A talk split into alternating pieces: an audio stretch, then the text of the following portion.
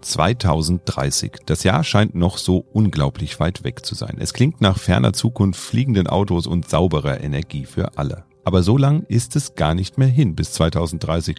Etwa sechs Jahre sind es nur noch. Und das bedeutet für die deutsche Wirtschaft vor allem eins, große Herausforderungen, aber auch große Chancen. In der zweiten Folge Mikro trifft Makro Investments Insight werfe ich mit dem DK Kapitalmarktexperten Christoph Witzke einen Blick auf den aktuellen Stand der deutschen Wirtschaft, welche Herausforderungen vor der Tür stehen und wie sie bewältigt werden können. Und vor allem wir schauen drauf, welche Branchen profitieren oder leiden könnten.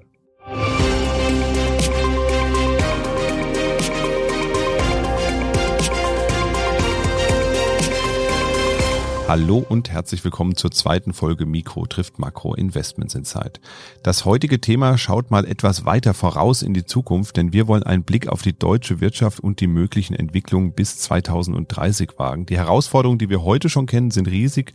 Neben dem sich immer mehr verschärfenden Fachkräftemangel gibt es einen Digitalisierungs- und Innovationsstau und die Energiewende wird sicherlich auch viele Unternehmen beeinflussen und beeinträchtigen. Wie immer in solchen Szenarien gibt es jedoch am Ende natürlich vermutlich eben Gewinner, aber auch Verlierer. Und genau darüber sprechen wir heute hier. Ich freue mich, dass Christoph Witzke von der DK Investment wieder an meiner Seite ist. Hallo, guten Morgen, Christoph. Guten Morgen, Dirk. Danke, dass ich wieder dabei sein kann. Ja, ich freue mich auch drauf, vor allem, weil wir heute so ein Thema haben, was so ein bisschen weiter nach vorne schaut. Ähm, beim letzten Mal haben wir ja so eher so in, uns in der Gegenwart bewegt und geschaut, was machen so Rentenfonds aktuell und wo kommt das alles her, wie funktioniert das. Heute schauen wir mal ganz weit nach vorne oder für unsere Verhältnisse relativ weit nach vorne. Der Kapitalmarkt ist ja auch immer ja auch häufig ein kurzfristiger Markt. Heute schauen wir mal so ein bisschen aufs große Bild. Ja, wenn wir über solche Prognosen und solche Aussichten reden, dann müssen wir am Anfang vielleicht auch mal drüber sprechen, dass es natürlich immer nur eine Momentaufnahme sein kann auf Basis der heutigen Erkenntnisse und der heutigen Situationen, die uns vorliegen. Und ähm, jedes Ereignis in der Zukunft kann natürlich dazu führen, dass dann wieder irgendwie eine ganz andere Einschätzung auf einmal da ist und sich das alles verändert. Das haben wir auch in den letzten drei Jahren ja so ein bisschen erfahren, also mit Corona, mit dem Krieg in der Ukraine. Da waren ja auch so Events, die dann wirklich einen großen, großen Einfluss auf alles hatten. Dennoch macht es natürlich Sinn, sich auch nochmal damit zu beschäftigen, wie geht ihr denn bei den Prognosen vor? Also welche Daten und Erkenntnisse fließen dann in sowas ein und wo liegen vielleicht auch die Grenzen dieser Prognosen dann? Unser Geschäft ist vor allem immer in die ähm, Zukunft ausgerichtet, wenn gleich ein Großteil der Analysen und auch Prognosen auf Vergangenheitsdaten beruht. Ja, man kommt nicht umher, historische Annahmen zu, äh, festzuhalten und dann Erwartungen zu treffen. Das macht man auch auf der Unternehmensseite so. Man diskontiert Erwartungswerte ab äh, für die Gegenwart. Man macht das auch entsprechend für konjunkturelle Entwicklungen. Und äh, da schaut man sich natürlich Zyklen an, einerseits, so dass man beispielsweise mit Blick auf den Arbeitsmarkt, äh, wenn man Vollbeschäftigung äh, erreicht hat, natürlich auch einen äh, geringeren Beschäftigungsaufbau dann für die Zukunft prognostizieren kann äh, oder dann eben auch äh, beispielsweise auch mal wieder einen Abschwung in so einem Beschäftigungszyklus. Das heißt, man arbeitet mit Zyklen guckt sich da historische Vergleichswerte an und versucht das dann zu projizieren mit Erwartungen, die man aus der Gegenwart dann nun mal trifft, wie, wie du es gerade auch angesprochen hast, der Krieg in der Ukraine der dann auch Einfluss nimmt auf ja dann beispielsweise die Rohstoffmärkte als ein Beispiel. Als ein anderes Beispiel ist natürlich auch die Erfahrung, die man oder dann auch die Erkenntnisse aus der Corona-Pandemie Bedeutung für den Gesundheitssektor, eben Dinge, die man in der jüngsten Vergangenheit und wenn ich da genauso auch mal die letzten eins bis drei Jahre nehmen darf, die packt man dann im Prinzip dazu. Also das heißt, Zyklen aus der Vergangenheit auch in den Status quo angewendet mit den Erkenntnissen der letzten eins bis drei Jahre, also neue Bewegungen oder eben entsprechend Ereignisse, die dann auf diese Zyklen in der Zukunft wirken. Und das kann dann eben Verschiebungen über den normalen Zyklus hinaus oder eben, wie wir immer so gern sagen, dann Potenzialwachstum, vielleicht weniger als Potenzialwachstum, Wellblechkonjunktur auch schon mal gehört wo man dann eben Anpassungen für diese Wirtschafts- und Kapitalmarktzyklen vornimmt, um dann eben ein Stückchen weit die Gegenwart zu berücksichtigen. Ja, ist auf jeden Fall nicht so leicht, da glaube ich, den, die, den richtigen Weg zu finden und die richtigen Daten alle zu finden, die da einfließen. Und wie gesagt, das ist auch immer natürlich ein, ja, bisschen ein Stochern im Nebel erstmal, ein bisschen zu schauen, okay, wo, wo, wo will ich eigentlich landen? Wenn wir jetzt mal auf die ähm, deutsche Wirtschaft draufschauen, ähm, nicht wo sie landen will, sondern wo sie aktuell steht. Ich habe ja schon so ein paar Dinge genannt eben. Fachkräftemangel ist, glaube ich, jedem bewusst. Das Thema Digitalisierung und Innovationsstau haben wir auch so ein bisschen bisschen. Ich glaube, kennt auch jeder, der gerade Glasfaser verlegt bekommt, vielleicht in seiner Stadt oder in seinem Dorf. Und ähm, natürlich auch das Thema Energiewende. Sind das tatsächlich die großen Themen, die uns auch so bis 2030 beschäftigen werden oder seht ihr da noch andere Themen am Horizont? Ja, also natürlich sind das die prägenden Themen, auch wenn man in äh, gängige ähm, Studien, Analysen schaut. Ich würde aber ganz bewusst noch ein weiteres Thema hinzufügen. Du hast es auch schon angesprochen und das ist für mich die geopolitische Umordnung. Es ist sicherlich nicht wirklich ein Thema, wo man mit einer Zuversicht draufschaut und sagt, das kriegen wir gelöst. Weil das ist etwas, was auch, wenn wir jetzt ja über die deutsche Wirtschaft im Fokus sprechen, die deutsche Politik nicht wesentlich beeinflussen kann. Dort gibt es größere Spieler. Und deswegen würde ich aber sagen, geopolitische Umordnung und der Krieg in der Ukraine ist ein äh, tragischer Moment in der Vergangenheit, wo wir erleben mussten, das kann tatsächlich stattfinden. Und ich glaube, ähm, auch da lohnt es sich drüber zu sprechen und wird uns maßgeblich prägen, auch in den Industriezweigen in Deutschland. Damit meinst du auch das Erstarken von China beispielsweise im Vergleich zu den USA? Ich meine, das ist ja auch ein Riesenthema eigentlich. Wir haben Indien, das äh, immer wichtiger wird, auch in der äh, globalen Wirtschaft. Das sind ja alles so Entwicklungen, die man dann wahrscheinlich auch berücksichtigen muss dabei. Ganz, ganz gewiss, ja. Und ähm, wenn ich dann direkt schon mal über Potenziale sprechen äh, darf, dann ist es natürlich schon auch so, dass hier immense Investitionen natürlich auch stattfinden, ja. Ähm, das betrifft auch dort Infrastrukturinvestitionen, natürlich aber auch Investitionen in der Rüstungsindustrie, die dann auch bei uns ja äh, Schwung ähm, ähm, aufgenommen haben. Aber das ist richtig und äh, das bedeutet natürlich auch, dass äh, wenn es um Warenströme, Lieferkettenproblematiken, Energieversorgung äh, geht, dass auch diese geopolitischen Thematiken dort Einfluss nehmen, maßgeblich. Ja, dann schauen wir noch mal so ein bisschen auf die Branchen in Deutschland. Ähm, aus meiner Sicht, und da sind wir auch wieder ein bisschen näher an China dran, wird es ja vor allem bei diesen klassischen deutschen Exportbranchen ähm, im Moment recht spannend. Also beispielsweise ähm, in der Automobilbranche, da passiert ein riesiger Umbruch hin zur Elektromobilität aktuell. Das Thema hat die deutschen Hersteller so ein bisschen überrascht in der Schnelligkeit, in der auch andere Hersteller auf einmal auf den Plan gekommen sind. Da sind wir wieder bei China. Die Chinesen haben unglaublich viel und unglaublich schnell aufgebaut in dem Bereich und liefern ja jetzt auch mittlerweile nach Europa die ähm, äh, Autos aus. Also das sind ja so, so klassische Branchen, wo man sagt, da sind wir so ein bisschen als Industrienation Deutschland, als Exportweltmeister so ein bisschen bedroht in unserem Kern. Ist es denn tatsächlich so, dass das eine wirkliche Bedrohung ist, eine große Bedrohung ist oder kriegt man das gelöst? Kriegen wir da den Turnaround, wie man so schön sagt, hin? Also ich bin davon überzeugt, dass wir den Turnaround hinbekommen. Äh, ich denke da schon, dass die so die die Grundüberzeugungen und Attribute, äh, die die wir alle kennen, äh, uns helfen werden. Der Weg wird aber eine Zeit lang dauern. Das mal so als Fazit vorweg. Und natürlich ist es an der Stelle wichtig, dass auch staatliche Unterstützungen weiter schieben und man beispielsweise mit Blick auf die äh, E-Mobilität ja schon erkennen kann, dass äh, wenn die Prämien wegfallen, so wie jetzt ja auch zum Jahreswechsel in vielen Fällen, dass dann auch die Zulassungszahlen deutlich zurückgehen, ja, und äh, das sowohl im Privat- als auch im gewerblichen Segment. Und äh, da reden wir beispielsweise schon im Vergleich zum Vorjahreszeitraum um über 30, 40 Prozent ja, 2023, 2022. Und äh, das bedeutet auch, und das äh, trifft beispielsweise ja auch auf die äh, verschiedensten Themen in der Energiewende äh, dann hin, dass die staatliche Unterstützung gerade bei dem Thema, wenn wir jetzt mal eine Klammer machen, Zeitenwende, dass das eben sehr wesentlich sein wird. Fiskalpolitik kann das auch lösen.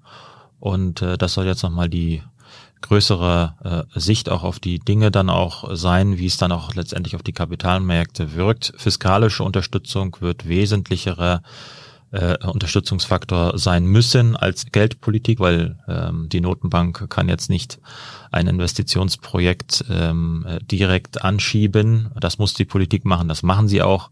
Aber bei der E-Mobilität beispielsweise, gutes Beispiel, an der Stelle ähm, braucht es das auch, sonst gehen auch direkt mal die, die zu. Natürlich wurden auch einige Sachen vorgezogen, das ist ja klar. Aber die, die Unterschiede sind dann schon deutlich sichtbar. Ja, also generell ein spannendes Thema, was du jetzt angesprochen hast, ist ja auch so ein Trend der letzten Jahre, dass äh, immer mehr auch von der Fiskalpolitik eben ähm, noch unterstützt wird und immer stärker unterstützt wird. Man hat so ein bisschen das Gefühl, durch jede Krise wird irgendwie mit mehr Geld irgendwie durchgeholfen. Und ja, klar, macht natürlich auch Sinn, wenn man die eigene Wirtschaft vielleicht stützen möchte und auch Arbeitsplätze erhalten möchte, weil das ist ja schon eine sehr, sehr wichtige Branche für Deutschland. Ja, die Industrie steht aber noch vor anderen Herausforderungen. Das Thema Digitalisierung, wir haben es eben schon ganz kurz äh, gestriffen. Das steht ja auch noch vor der Tür. Ähm, wie sind denn die deutschen Unternehmen, vor allem die Industrie, wie ist die denn aufgestellt beim Thema Digitalisierung? Sind wir da gut unterwegs oder gibt es da noch erhebliches Potenzial? Ja, also da gibt es Unterschiede, auch wieder aus dem, wenn wir mal sagen, äh, äh privaten und dann eben äh, gewerblichen Sektor. Und es ist ganz bestimmt auch notwendig, dass wir da auch im OECD, also so im breiteren Ländervergleich, aufholen. Und ich habe mir das auch mal an der einen oder anderen Statistik ähm, angeschaut. Und dann kann man schon auch sehen, dass beispielsweise die Nutzung von Highspeed-Internet dass wir da äh, deutlich ähm, nach hinten gerutscht sind. Da sind wir so ungefähr im Mittelfeld des OECD-Ländervergleichs. Wenn ich jetzt mal Zahlen nennen darf, ähm, wenn wir sagen, okay, welcher Anteil im Land wird denn durch Highspeed-Internet schon bewirtschaftet, dann sind wir da beim Spitzenwert Dänemark, 75 Prozent. Ist jetzt auch nicht so weit weg, das Land im Übrigen. Gleiche, äh, so ungefähr geografische Voraussetzung, ähnlich. Ja. Ein bisschen kleiner sind sie. Bisschen, bisschen kleiner, natürlich, ja. Äh, aber wir liegen ungefähr nur bei 40 Prozent. Ja, ja, ist schon ein Unterschied. Ja, so und äh, deswegen sind an der Stelle sicherlich Investitionen notwendig. Da muss man aufholen und da ist man in den letzten Jahren eher auch abgerutscht. Ja, und äh, deswegen Infrastrukturinvestitionen sind wichtig. Die Innovationskraft ist vorhanden, ja, ähm, aber auch da muss man Beispielsweise, wenn es jetzt ähm, um Startups geht, kluge Köpfe unterstützen, dann muss man auch die Voraussetzungen und äh, Zulassungsbeschränkungen, dann geht es auch um Regulatorik, äh, behördliche Thematiken, das muss auch verschlankt werden. Auch da sind wir eher sogar nur im unteren Mittelfeld, äh, was diese Hürden angeht. Aber per se sind die Voraussetzungen vorhanden. Äh, man sieht es ja auch, ähm, dass größere Unternehmen wie Intel ja auch Produktionsstandorte nach Deutschland verlagern das auch ganz bewusst so tun. Also das heißt, es ist auf jeden Fall nicht so, als wenn es jetzt äh, überhaupt keine äh, Ressourcen, ob das jetzt menschlich Infrastruktur gäbe. Aber man muss eben da an der Stelle sicherlich, ich habe jetzt zwei Beispiele mal genannt, ähm, was jetzt Highspeed-Internet äh, ähm, angeht oder auch behördliche Vorgaben. Das muss verschlankt und auch unterstützt werden im Ausbau. Wobei die angesprochenen Investitionen jetzt beispielsweise in Bezug auf die Chiphersteller natürlich auch wiederum sehr stark subventioniert worden sind. Also das heißt, ohne zusätzliche Subventionen funktioniert das wahrscheinlich auch nicht, solche Hightech-Branchen jetzt einfach wieder anzusiedeln hier, weil vieles ist eben auch aus Kostengründen ja in, ja, ich nenne es mal Fernost gelandet. Es ist ja nicht nur China, sondern es sind ja auch noch andere Länder, die da sehr stark um, sag ich mal, die entsprechenden Hersteller buhlen. Definitiv. Das sind dann aber auch sozusagen diese Leuchtturm Projekte, ähm, wo dann alle an einem Strang ziehen. Äh, das wird dann aber eher ähm, einem Unternehmen, was in Richtung Mittelstand vielleicht ähm, aufstrebt, einem Startup auch nur wenig helfen. Und ähm, ich habe mir gerade nochmal die Zahlen angeschaut. Da ist es wieder so im OECD-Vergleich, äh, und da gibt es 38 Länder, da stehen wir, was die behördlichen ähm, Hürden angeht. Ähm, beispielsweise, wenn wir jetzt einfach mal über den Umfang von irgendwelchen Anträgen sprechen ja, und auch die Dauer, bis dann ein solches Unternehmen finanziert und ähm, live ist, da sind wir auf Platz 27. Und das ist dann schon eben die Masse.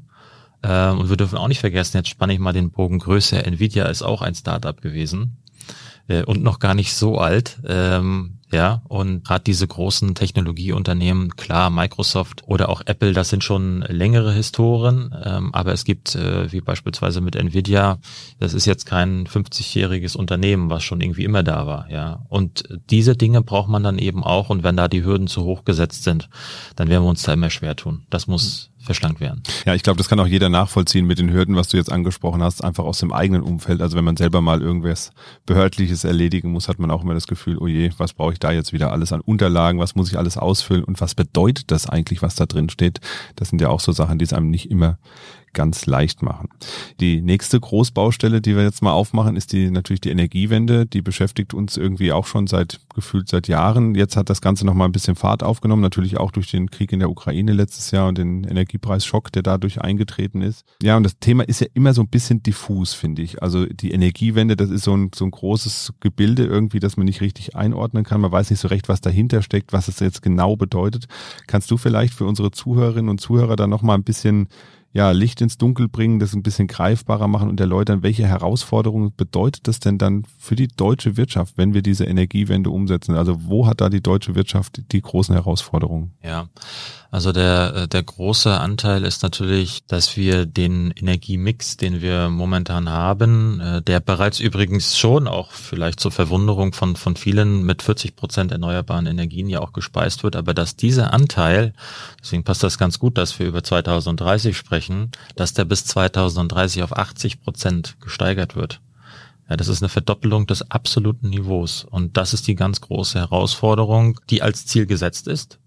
Und ein großer Anteil davon soll eben über die Windkraft kommen. Ungefähr die Hälfte ähm, soll das einnehmen. Ist jetzt auch bereits schon der Fall, sogar ein Stückchen mehr. Und das bedeutet natürlich Ausbau der entsprechenden Windkraftanlagen. Und wir äh, haben alle, glaube ich, schon an einer Stelle mal gelesen, wie lang auch diese Prozesse dauern. Es gibt über verschiedenste Ebenen ähm, und auch Gesetzesänderungen oder neue Gesetze auch äh, Versuche, die Dinge zu beschleunigen und auch die Genehmigungen laufen auch bereits schneller. Ähm, in der Regel kommen wir aber nicht um die Thematik herum, dass wir natürlich uns auch unter dem Gesichtspunkt Nachhaltigkeit, Naturschutz sicherlich auch an der einen oder anderen Stelle ähm, auch bewusst und auch richtig dann in Anführungszeichen das Leben schwer machen, weil natürlich auch nicht überall dann ein Windkraft hingesetzt werden kann. Selbst wenn das vom Gesetz her erstmal so okay ist, gibt es dann auch Klagen. Äh, was äh, jetzt als konkretes Beispiel äh, da an Beschleunigung stattfindet, ist, dass das dann nicht durch alle Instanzen mehr gehen muss, sondern dass es dann ans höchste Gericht sofort geht. Hier in Hessen beispielsweise an den Verwaltungsgerichtshof, dass sich dann die ähm, entsprechenden Verwaltungsgerichte damit nicht mehr beschäftigen müssen. Da gibt's dann eben der Sammel Klagen, die dort dann eingehen und dann werden die Dinge auch beschleunigt. Aber das sind die Herausforderungen, aber um ein Windkraft zu bauen und dann auch die Leitung zu legen, braucht es auch entsprechende Zulieferer. Ähm, und wenn dann entsprechend äh, gewisse ähm, Ausgangsmaterialien nicht da sind, weil ähm, beispielsweise dort ein Fachkräftemangel ist und man eigentlich in der Stückzahl eigentlich nicht nachkommen kann, dann werden wir das auch nicht so einfach schaffen.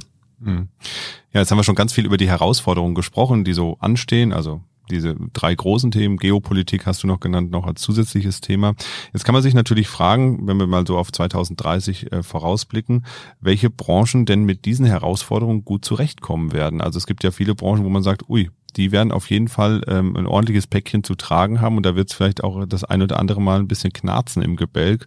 Ich habe mir jetzt mal überlegt, zum Beispiel Volkswagen, mal so als prestigeträchtiges deutsches Automobilunternehmen, die haben es ja zumindest geschafft, in den letzten Jahren so ein bisschen das Thema Elektromobilität äh, deutlich nach vorne zu ziehen. Die haben in allen Marken, die sie haben, also das sind ja verschiedene Marken, die eben im Volkswagen-Konzern gebündelt sind, haben die eigentlich eine relativ breite Elektropalette mittlerweile ähm, aufgestellt. Das heißt also, da würde ich jetzt sagen, okay, die sind eigentlich so ganz gut unterwegs. Mehr geht wahrscheinlich immer und äh, günstiger dürfen die Autos auch noch werden, damit sie, sie noch mehr Verbreitung finden.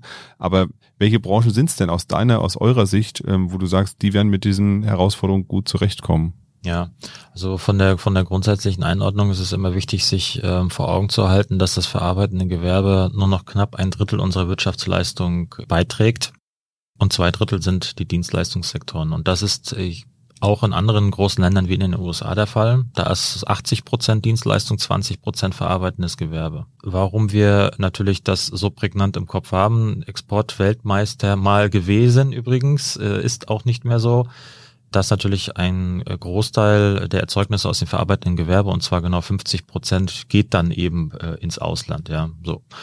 Und ähm, natürlich muss man dann in der Einordnung, äh, wer sind äh, Profiteure, und wer hat vielleicht ähm, es strukturell schwieriger, auf diese beiden grundsätzlichen Dinge schauen. Und dann glaube ich auch, dass natürlich ähm, mit dem Thema, wo wir auf jeden Fall mit auch mittelständischen beziehungsweise auch börsengelisteten guten Unternehmen im Segment der Robotics, ähm, Automatisierung ähm, schon vernünftig unterwegs sind. Äh, das sind dann auch die Profiteure, die dann eben bei den genannten Autobauern die entsprechenden Roboter weiter effizienter gestalten werden. Ähm, ich denke, das ist sicherlich etwas, äh, was automatisch schon in einer guten Position ähm, sein wird. Im Dienstleistungssektor ist es auch alles das, was, wenn wir über Fachkräftemangel sprechen, enge Arbeitsmärkte, natürlich auch jetzt mal mit einer konstruktiven Note versehen, äh, bei engen Arbeitsmärkten auch den Konsum weiter unterstützen wird, was für uns alle ja positiv ist. Ja, also für die meisten glücklicherweise positiv in der Form, dass natürlich dann auch ähm, Konsumgüter in der Regel können wir da auch nochmal unterscheiden zwischen Basiskonsum, das ist dann so äh, ein Großhandelskonzern ähm, oder ein Nahrungsmittelkonzern und dann eben den zyklischen Konsumgütern, ja. Und bei den zyklischen Konsumgütern, wenn wir da jetzt mal vielleicht ein Tablet nehmen oder dann sind dann auch schon wieder die Autos, dass eigentlich äh, der Konsum weiterhin auch als fester Bestandteil da sein wird, aber vor allem auch durch Dienstleistungen, dass es dem Konsum, dem Konsumenten auch gut gehen wird. Das sind dann so Dienstleistungen, digitale Dienstleistungen, äh, das kann auch das Thema Smart Home sein, äh, beispielsweise ähm, wo wir schon sagen würden, das sind sicherlich auch äh, Profit, äh, Profiteure. Bei den bei den eher äh, Schwierigkeiten ist es natürlich dann schon so auch im Segment der Industrie, wo der Fachkräftemangel und dann vielleicht auch Standortnachteil am stärksten zuschlägt. Ähm, und dann kann es schon auch genau bei den äh, Branchen sein, äh, wo wir, und du hast es jetzt zwar genannt, Volkswagen, Volkswagen hat eine gute breite Palette, aber in der Hausmarke Volkswagen beispielsweise sieht es jetzt auch nicht so gut aus. Da braucht man auch investiert oder hat jüngst auch in ein äh, chinesisches Unternehmen investiert, so dass ich mir schon auch vorstellen kann, ähm, und es geht in der Zukunft ja immer auch um persönliche Sichtweisen, ob es dann so kommt, das können wir dann gerne regelmäßig reviewen, dass wir es auch schon gerade in der Automobilbranche ein Stückchen schwerer haben werden. Ähm, das sieht man ja jetzt auch. Und äh, da sicherlich bei den alteingesessenen ähm, Rüstungen ist auch etwas, was nicht so wirklich akzeptiert ist. Das ist nun mal auch so. Ähm, und da spielen wir auch im internationalen Vergleich eigentlich fast gar keine Rolle ja, dass so alteingesessene Old Economy Branchen, ob das jetzt Automobil ist, ob das Rüstung ist, das, da werden wir uns schon schwerer tun. Wir sind tatsächlich eher auf dem Weg zu einer Dienstleistungsgesellschaft und äh, dass auch in diesem Segment der Dienstleistung konsumnahe Leistungen ähm, auch an der Stelle besser unterstützt sein werden. Das schließt nicht aus, dass wir auch weiterhin versuchen, viel zu reisen, Tourismus, alles das, was man sich auch damit verbinden kann, das sind ja dann sicherlich gut, aber da haben wir jetzt auch nicht die die Portale wie Booking.com Booking.com, das ist jetzt auch kein, kein deutsches Unternehmen, ja. Aber diese Dinge, wenn man sich da mal die Aktienkursentwicklung anschaut, die gehen durch die Decke, ja. Ähm, das müssen wir versuchen, da reinzukommen. Mhm. Ja, das ist vor allem spannend, weil ähm, das ja genau solche Felder sind, wo man denkt, naja, wenn es jetzt ein bisschen klamm wird bei den Menschen, dann sparen die vielleicht daran, aber das scheint eben ja genau nicht der Fall zu sein. Also das finde ich auch immer ganz spannend. Schauen wir noch mal ein bisschen auf die Aktienmarktentwicklung an sich. Also wir haben jetzt sehr viel über die Branchen geredet, über die Herausforderungen, die anstehen in der deutschen Wirtschaft wenn wir mal so ein bisschen auf den Aktienmarkt, unser Thema heißt ja nun mal DAX 2030, schauen und so ein bisschen reinhört, im Moment ist die Lage ja so ein bisschen schwierig. Auf der einen Seite hört man immer was über eine Rezession, die vielleicht dann doch nochmal ein bisschen zurückkommt. Ähm, wir haben das Thema Zinsentwicklung, das äh, gerade im Moment sehr diffus ist, weil man nicht genau weiß, ähm, wann äh, werden jetzt die Zinsen nochmal weiter erhöht oder eben doch nicht oder bleibt erstmal alles so, wie es ist. Also die Lage ist gar nicht so leicht. Die Unternehmen stehen in meiner Wahrnehmung vergleichsweise gut da, vor allem allem vor dem Hintergrund der vielen Herausforderungen der letzten Jahre, also sowohl Corona, da wurde natürlich viel fiskalpolitisch abgepuffert, logischerweise, aber auch letztes Jahr der Energiepreisschock, das wurde alles relativ gut verarbeitet, überraschend gut verarbeitet. Man redet ja dann auch gerne von der Resilienz der Unternehmen gegenüber solchen exogenen Schocks, die dann auftreten. Ähm, wie werden sich aber denn die Aktienmärkte ja ähm, entwickeln, vor allem der titelgebende DAX bis 2030? Was ist so eure Sichtweise auf die Dinge? Ja, da würde ich per se einen relativ einfachen Blick drauf zunächst einmal werfen wollen, denn ähm, ich mache es immer ganz gern, ähm, mir auch ähm, Kursentwicklungen in einer längeren Historie vor Augen äh, zu führen, weil man sehr stark durch die kurzfristigen Entwicklungen natürlich geprägt ist. Man hat immer die letzten eins, zwei, drei, vier, fünf Jahre wird schon wieder schwieriger vor Augen, was ist da so passiert und äh, wir sind immer dazu auch geneigt, äh, die Herausforderungen stärker in den Vordergrund zu rücken. Aber was meine ich damit jetzt konkret, wenn wir jetzt mal auf 10, 20 und noch mehr Jahre schauen, Börsenentwicklung und auch nicht nur beim DAX, dann ist es schon so, dass wir ähm, ganz klare strukturelle Aufwärtstrends ähm, in der längeren Historie haben. Da gibt es Konsolidierungsphasen, äh, und auch deutliche Korrekturen. Wenn ich jetzt mal Platzen der Tech-Bubble und Finanzkrise, wenn wir einfach mal diese beiden Punkte verbinden, äh, dann hat man da auch zehn Jahre gar nichts gemacht, ja. Ähm, so und äh, das kann man dann einmal als säkulären Bear Market bezeichnen, die dann auch stattfinden. Aber die längeren Phasen sind aufwärts gerichtet. Und wenn wir dann sagen würden, bis 2030, wir haben auch jetzt jüngst, äh, 2022 jüngst ist ja schon wieder falsch ausgedrückt, denn äh, wir sind ja mittlerweile auch schon äh, äh, mitten im August und irgendwann dürfen wir dann auch schon wieder den Jahresausblick 2024 schreiben, aber 2022 hat eine deutliche Kurskorrektur erfahren, ungefähr 25 Prozent in den USA, der DAX war auch zwischenzeitlich 30 Prozent äh, tiefer, hat sich dann auch gut gefangen. Ähm, unsere Analysen deuten darauf hin, wenn so ein Jahr mal stattfand und wir jetzt auch nicht äh, ein Umfeld haben, wo wir sagen, private Verschuldung beispielsweise ist auf einem eklatant hohen Niveau, was dann zu einer eventuellen Finanzkrise wieder führen würde. Das sehen wir so nicht. Und wir haben ein Umfeld, wo fiskalische Unterstützung ganz klar weiter vorne stehen wird. Investitionen werden angeschoben, was dann auch zu strukturellem Wachstum führt. Wir hoffen natürlich auch auf ein bisschen Produktivitätswachstum. Ich mache nochmal einen kleinen Einschub. Äh, da muss man natürlich auch beim Fachkräftemangel, hatten wir nur kurz gestreift, auch so ein bisschen schauen über ein paar Aspekte, wie dass der Anteil auch der älteren Bevölkerung im Arbeitsmarkt äh, zunimmt. Da sind wir auch in Deutschland hinten dran. Auch die durchschnittliche Wochenarbeitszeit von Frauen ist auch im europäischen Vergleich deutlich hinten dran. Das liegt aber auch so mit der Attraktivität des Arbeitsplatzes zusammen, dass halt Kinderbetreuung äh, verbessert wird etc. Da wissen wir alle, ähm, oder die meisten entsprechend, wie schwierig das auch durchaus sein kann. Wobei das auch äh, ein interessanter Punkt ist, auf der einen Seite Kinderbetreuung auszubauen, auf der anderen Seite haben wir genau in dem Bereich ja einen riesigen Fachkräftemangel. Also äh, ich kenne keine Kita, die nicht nach weiterem Personal sucht. Also von daher, ja. da beißt die Katze so ein bisschen in den Schwanz, ne, äh, wie man so schön sagt, weil eben äh, ich kann die Attraktivität kaum erhöhen, weil eben keine Fachkräfte da sind oder sagen wir mal einfach mal, keine Kräfte da sind, um diese ganzen, äh, sag ich mal, zusätzlichen Dienstleistungen, sind wir wieder beim Thema Dienstleistungsgesellschaft, eben dann auch zu bieten. Ne? Ja, ähm, aber auch da dann ist äh, wiederum die Attraktivität dieses Arbeitsplatzes eben nicht ausreichend und natürlich würde es auch nicht ohne Zuzug von Fachkräften aus ähm, anderen Ländern gehen, die dann eben auch hier Vorteile sehen müssen. Ja, so. Und dann jetzt wieder äh, zurückgespannt, ähm, denken wir schon, dass wir jetzt in einer äh, Phase oder weiterhin in einer Phase sind, wo wir durchschnittlich durchaus auch die historischen Wertentwicklungen mal nehmen können. Und ich würde auch sagen, durch den Investitionsstau und die fiskalische Unterstützung eher am oberen Ende. Heißt also, ähm, dass die sieben Prozent im Schnitt äh, aus meiner Sicht äh, zu tief gegriffen sind, dass wir eher acht bis zehn Prozent durchschnittlich pro Jahr erwarten sollten. Und das bedeutet dann auch schon, dass wir durchaus in Regionen kommen beim DAX 2030, 32, 35.000 Indexpunkte. Ist möglich. Der Zinseszinseffekt, Dirk. Ja, ja, ich bin trotzdem über die Zahlen erstaunt. An der Stelle würde ich auch gleich nochmal den Hinweis platzieren, dass natürlich das alles nur auf Basis der aktuellen ähm, vorliegenden Daten erfolgt und es natürlich keine Garantie gibt, dass das auch tatsächlich eintritt. Das muss man, glaube ich, dann nochmal sagen.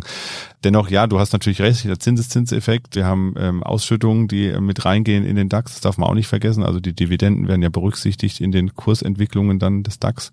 Und ähm, ja, dementsprechend ja vielleicht doch ein realistischeres Szenario, als man sich das heute vielleicht noch vorstellen kann. Das klingt erstmal so verrückt, aber wenn man auch ein bisschen zurückschaut, du hast das eben auch gemacht, in die Vergangenheit, wo kommen wir her? Auch da ist eine ähm, Verdopplung durchaus in einer relativ kurzen Zeit ja möglich gewesen. Also von daher spannender Ausblick auf jeden Fall. Wir haben jetzt ganz viel über Deutschland und äh, unsere Herausforderungen und so, unsere Chancen hier in Deutschland geredet, über den DAX geredet jetzt eben. Ähm, es ist aber ja so, dass Deutschland eigentlich so gar nicht mehr nur für sich als Universum existieren kann, sondern Deutschland ist ja, du hast eben schon ist ein bisschen vorweggenommen, ähm, galt ja immer als ähm, Exportweltmeister, ist es ja nicht mehr. Ähm, das heißt also, wir haben ja im Grunde eine Verflechtung in die komplette globale Welt rein. Das heißt also, die deutsche Wirtschaft ist ja nicht nur auf Deutschland beschränkt, sondern wir sind ja auch unglaublich abhängig von der vom Rest der Welt. Die Nachfragesituation für äh, gewisse Güter ist abhängig davon, wie gut läuft es in den USA oder in China wurde in China beispielsweise eine Technologie entwickelt, die unsere ähm, ablöst. Das heißt, wir exportieren vielleicht unsere Technologie gar nicht mehr dorthin etc. Ähm, wie stark wird denn diese globale Konkurrenz- und Nachfragesituation die deutsche Wirtschaft bis 2030 ja, beeinflussen? Du hast vorhin auch schon die geopolitische Umstrukturierung genannt, die aktuell ja schon stattfindet, die das Erstarken Chinas, Indiens etc. Wie stark wird das alles Deutschland beeinflussen in den nächsten Jahren? Massiv. Das wird ähm, äh, das, was wir auch schon gesehen haben, äh, zum Einführen, dass wir natürlich kritische Infrastruktur äh, bekanntermaßen auch äh, mehr in den Nationen vorhalten müssen, um eben bei entsprechenden ähm, Entwicklungen, ob das jetzt geopolitisch ist oder es ist ja auch leider nicht ausgeschlossen, dass das Thema ähm, beispielsweise ja auch weiterer Pandemien, ich will es gar nicht aussprechen, ehrlich gesagt. Ich habe mir überlegt, wie kann ich das umschreiben, aber natürlich auch durch die verschiedensten Folgen auch des Klimawandels bedingte ähm, Krankheitsverläufe, ja, um es mal so auszudrücken. Das bedeutet, kritische Infrastruktur, Gesundheitssektor, äh, Energie wird mehr in den Nationen vorgehalten, aber wir kommen auch nicht äh, umher und da bin ich einfach überzeugter Europäer, dass wir da als Europäer zusammenstehen müssen. Da werden wir nicht weit kommen mit dem Ansatz, ähm, äh, nur auf Deutschland zu schauen, sondern als Europa sind wir schon auch als Wirtschaftskraft wahrnehmbar. Äh, das muss erhalten bleiben und ausgebaut werden. Ähm, nichtsdestotrotz sind wir aufgrund der geografischen Lage äh, und leider führt Russland weiterhin den Angriffskrieg nun mal in einer Art Sandwich-Position. Das ist so. Damit müssen wir umgehen können. Als Europa sind wir definitiv aber nochmal wahrnehmbar und auch können hier Beeinflussungen vornehmen. Und äh, deswegen bin ich an der Stelle auch äh, zuversichtlich, dass wir da nicht verschwinden, solange das bleibt. Aber ganz gewiss die beiden äh, entscheidenden Faktoren eben ähm, USA und China sein werden, äh, mit der Perspektive, dass sich das Machtverhältnis da definitiv verschiebt. Äh, nur als kleiner historischer Exkurs. China war welthistorisch, muss man sagen. Auch mit der eigenen Währung ähm, schon häufiger eher mal die Weltmacht und ähm, ich hoffe für uns alle, dass wir nicht irgendeine Phase erleben, wo dann geschaut wird, wer ist dann wirklich stärker. Das wird in verschiedensten Bereichen ja getestet, gerade was ja auch die Vormachtstellung im Technologiebereich und auch die Zulieferung von Chips angeht. Und das ist auch kein Phänomen, was nur mit Donald Trump mal da war, sondern das wird ähm, aktuell ganz genauso weitergeführt und eher noch verschärft. Aber nochmal äh, in dem Zusammenhang Europa und Deutschland, ich hoffe nicht, dass wir da äh, dann zerrieben werden äh, verschiedene Abstimmungen zum Thema, was wird jetzt eigentlich in die Ukraine geliefert, äh, bedarf ja auch der US-Zustimmung etc. Da sehen wir die Dinge ja auch. Also da sitzen wir sicherlich ein Stückchen weit zwischen den Stühlen und ohne China wissen wir auch, würde es auch den Deut würde der ein oder andere deutsche Automobilhersteller schnell pleite sein, weil das einfach nur mal der äh, große, äh, beispielsweise ja bei Volkswagen, der große Absatz und auch Wachstumsmarkt ist. Ja, da kommt also einiges zu auf die deutsche Wirtschaft bis 2030. Wir haben so ein bisschen draufgeschaut jetzt, ähm, welche Unternehmen laufen, was äh, passiert und was ist schlussendlich äh, zu bewältigen bis dahin. Ich bin mir auch ziemlich sicher, dass es einen Weg geben wird, wie wir diese Herausforderungen bewältigen. Aber ich bin mir auch sicher, dass das ein oder andere Mal wird sicherlich ein bisschen knirschen im Getriebe. Und wir werden vielleicht auch die ein oder andere Branche sehen, die sich vielleicht ein bisschen schwer tut, da bin ich mir ziemlich sicher. Christoph, ich danke dir auf jeden Fall für diesen kleinen Blick in die Zukunft, in diese kleine Prognose, was passiert in Deutschland bis 2030. Und wenn Sie, liebe Zuhörerinnen und Zuhörer, auch mal eine Frage haben, ein Thema haben, vor allem, was wir vielleicht auch hier in diesem Format besprechen sollen und können, dann schreiben Sie uns gerne eine E-Mail an podcast.dk.de. Ansonsten freuen wir uns auch über Bewertungen auf den Podcast-Portalen, insbesondere bei iTunes. Da können Sie einen Kommentar hinterlassen oder auch ein paar Sterne. Da freuen wir uns auch immer drüber. Das war's von uns für heute. Machen Sie es gut und bis bald. Tschüss. Mikro trifft Makro ist ein Podcast der DK Bank. Weitere Informationen zur DK Bank finden Sie unter www.dk.de-dk-gruppe.